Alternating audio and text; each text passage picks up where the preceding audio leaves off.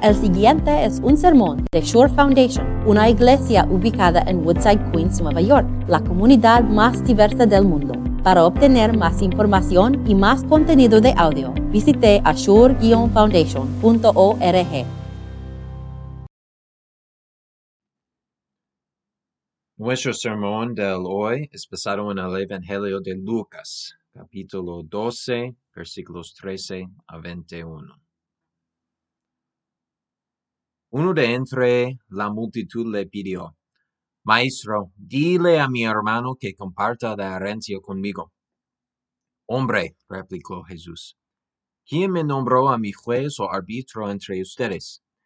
Tengan cuidado, advirtió a la gente. Absténganse de toda avaricia. La vida de una persona no depende de la abundancia de sus bienes. Entonces les contó esta parábola. El terreno de un hombre rico le produjo una buena cosecha. Así que se puso a pensar, ¿qué voy a hacer? No tengo dónde almacenar mi cosecha. Por fin dijo, ya sé lo que voy a hacer. Derribaré mis graneros y construiré otros más grandes, donde pueda almacenar todo mi grano y mis bienes. Y diré, alma mía, ya tienes bastantes cosas buenas guardadas para muchos años. Descansa, come, bebe y goza de la vida. Pero Dios le dijo, necio, esta misma noche te van a reclamar la vida. ¿Y quién se quedará con lo que has acumulado? Así le sucede al que acumula riquezas para sí mismo, en vez de ser rico delante de Dios. Esa es la palabra de Dios.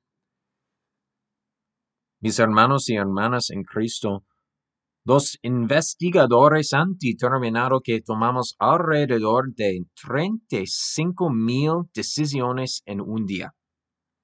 Y algunos son simples, otros toman un poco más tiempo para pensar y un poco más pensamiento. Y pensarías que con 35 mil decisiones en un día, siempre y cuando estés tomando la mayoría de las decisiones correctas y dejando que unos cuantos sean sobre mí, vas a estar preparado por un tiempo. Pero esas decisiones comienzan a sumar. ¿Y qué sucede cuando un par de decisiones comienzan a sumar y te ponen en un lugar en el que no quieres estar? La verdad es que hay una fecha de vencimiento en las cosas que acumulamos. Y también hay una fecha de vencimiento para nuestro tiempo en esta tierra. En esas incontables decisiones que tomamos diariamente, semanalmente y anualmente, podemos quedarnos atrapados pensando sola en esta vida. Y hay una cuenta regresiva que no puedes ver venir y especialmente cuando estás enfocado interiormente y también cuando tu vida está enfocada en Cristo. Y el hombre en nuestro texto del Evangelio esta mañana está luchando con estas decisiones también. Él tenía un problema de herencia con su hermano, que está causando un poco de ira y necesita una perspectiva externa de cómo cuidar el asunto y comienza a, buscar a alguien para reservarlo y encuentra una multitud de miles reunidos alrededor de este hombre. Y este hombre está hablando como si supiera una cosa o dos, y hablando de hipocresía, y temer a alguien, reconocer y defender algo, pero realmente este hombre no puede prestarle demasiada atención porque su mente está tan enfocada en este asunto. Y finalmente hay una pausa en el discurso de este rabino y ve su momento para resolver su pregunta. Y él dice, Maestro, dile a mi hermano que divida la herencia conmigo.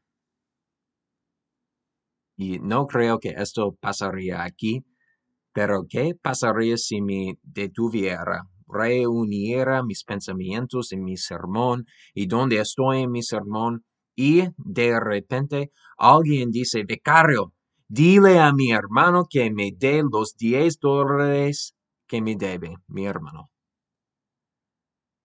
Lo que se apoderará de la mente de alguien tan fuertemente que tienen que obtener una respuesta a sus problemas en frente de una multitud de miles como este hombre. Está atascado. Está atrapado en esta vida, en los problemas de este mundo, en sus luchas. Está todo arriba en sus pensamientos. De vuelta a donde fui a la escuela para la universidad, uno de nuestros profesores confesó durante una capilla matutina que él podría ser la mejor persona del mundo cantando himnos en la iglesia, para no tener ni idea de qué letras estaba diciendo realmente. Y pienso que eso probablemente describe mejor esta situación que nos volvemos tan absortos en nuestros propios pensamientos, en nuestros propios problemas, en nuestras propias soluciones, que cualquier consejo, precaución, advertencia no se toma o incluso se escucha. Escuchamos lo que queremos oír y siempre y cuando nos beneficie. Para los hombres en esta parábola, el reloj ha sido marcando, pero ellos no habían tenido el tiempo para comprender esa posibilidad, porque él tenía que lograr esto primero. Y nos volvemos tan obsesionados y enfocados en lo que es nuevo y glorioso aquí en la tierra que olvidamos dónde y a quién se encuentra nuestra verdadera ciudadanía. Jesús nos dice esta parábola para conducir ese punto a casa. Cuenta esta parábola después de ser interrumpido por, el tipo. Y él cuenta una parábola de un hombre que parece hacer todo bien, ¿verdad? Planeo con anticipación, Tal vez se reunió con un asesor financiero, se puso a, sí mismo y a su familia en una buena posición, tan buena que tuvo que considerar cómo incluso almacenar todas las buenas fortunas que han venido a él. Lo había hecho legalmente, por encima de la tabla, de la manera en que lo había planeado. Si yo son diaria la, la sala hoy en la iglesia, este hombre tiene todo lo que pensaremos que desearemos para nuestra vida si lo diseñamos también. Pero esa es una razón importante por la que esta parábola puede ser tan confrontante y inquietante para nosotros. Esa misma vida que había trazado fue exigida de él. Y no fue culpa de su excelente cosecha o buena planificación financiera. Eso es un regalo y bendición de Dios. Pero fue porque su planificación se había olvidado de Dios, el que le dio sus bendiciones. Y el hombre hizo sus tratos aquí en la tierra su principal propósito en la vida. Ese reloj que de cuenta atrás había estado funcionando, pero no había tenido tiempo de considerarlo cuando sus pensamientos se volvieran tan hacia adentro. Y Dios le dice a ese hombre y a nosotros exactamente lo que piensa de una vida como esa. Necio. Y no hay palabras más aterradoras que escuchar que necio provenientes de un Dios todopoderoso. Y tal actitud que el hombre tenía en esta parábola y las que planeamos y hacemos para nosotros mismos se consideran locura a los ojos de Dios. Y pensar si nos tiende a estar más enfocados en lo que sucede aquí en la tierra que en lo que sucede cuando somos llamados hogar en el cielo. Aquí hay otra palabra para ustedes.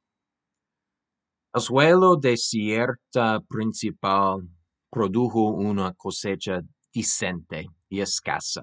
No tan bueno, no tan malo. No necesitaría otra cuenta bancaria, para almacenar sus ganancias, pero definitivamente no necesitaría cerrar la otra cuenta. Y pensó para sí mismo, ¿qué, qué debo hacer? Tengo un lugar para almacenar mis cultivos, pero no lo suficiente como para llenarlos. Y luego dijo, esto es lo que haré. En lugar de apresurarme para obtener más y más, voy a regalar el extra que he hecho este año. Tiene que haber alguien más que pueda usarlo. Y todo es una bendición de Dios, ¿sí? Y entonces puede decirme, tienes todo lo que necesitas. Tu Dios ha sido tan bueno contigo. Toma la vida con calma, come, bebe y sé feliz. ¿Ves la diferencia entre las parábolas? Es una actitud que refleja una comprensión de dónde está nuestro verdadero tesoro y nuestra verdadera ciudadanía. Nuestro verdadero tesoro y nuestra verdadera ciudadanía están ligados al cielo. ¿Dónde está Cristo? Sobre quién se edifica nuestra fe y esperanza, en quien nuestra vida encuentra su verdadero valor. Cuando Dios le quita la vida de ese hombre en la parábola de Jesús, hubo una implicación de que todo lo que él esperaba estaba perdido. Pero cuando nuestra vida se centra en Cristo, solo tenemos todo para ganar. Y la eternidad ha sido resuelta para nosotros. Y acumular posesiones es una meta segura, pero insatisfactoria que atrae realmente solo a aquellos cuyo esperanza se limita a esta vida. La única cosa que el hombre no podía asegurar y almacenar para sí mismo era su alma. Pero nuestras almas han sido aseguradas y redimidas por el mismo que murió por ellos, ellas. Con eso en mente podemos tener la confianza de vivir en cierto sentido un poco imprudente de los apegos terrenales. Podemos ignorar el constante estruendo del reloj de cuenta atrás y la campanilla del tiempo del Padre, del Padre, porque somos conocidos por Dios nuestro Padre, que nos llama míos. El que nos conoce conoce nuestras necesidades y bien me proporciona. Nos conduce a verdes pastos y aguas tranquilas. El que aspiramos a venir antes es el que se entregó a sí mismo para convertirse en nada, lleno de nuestras esperanzas pecaminosas y deseos de esta vida, y pagar por ellos. Cuando somos ricos hacia Dios, ocupados trabajando para el reino, bloqueamos todo el otro ruido que está destinado a distraernos de la vida real. La vida real no se encuentra en las cosas que, que, tenemos aquí en la tierra. Hay mucho más en la vida que eso, y se encuentra en Cristo. No estamos preocupados o enfocados en almacenar lo suficiente para esta vida cuando sabemos que tenemos todo en la próxima. Las únicas riquezas que garantizan la vida eterna son las ganadas para nosotros, no por un árbitro o por un juez, sino por un Salvador.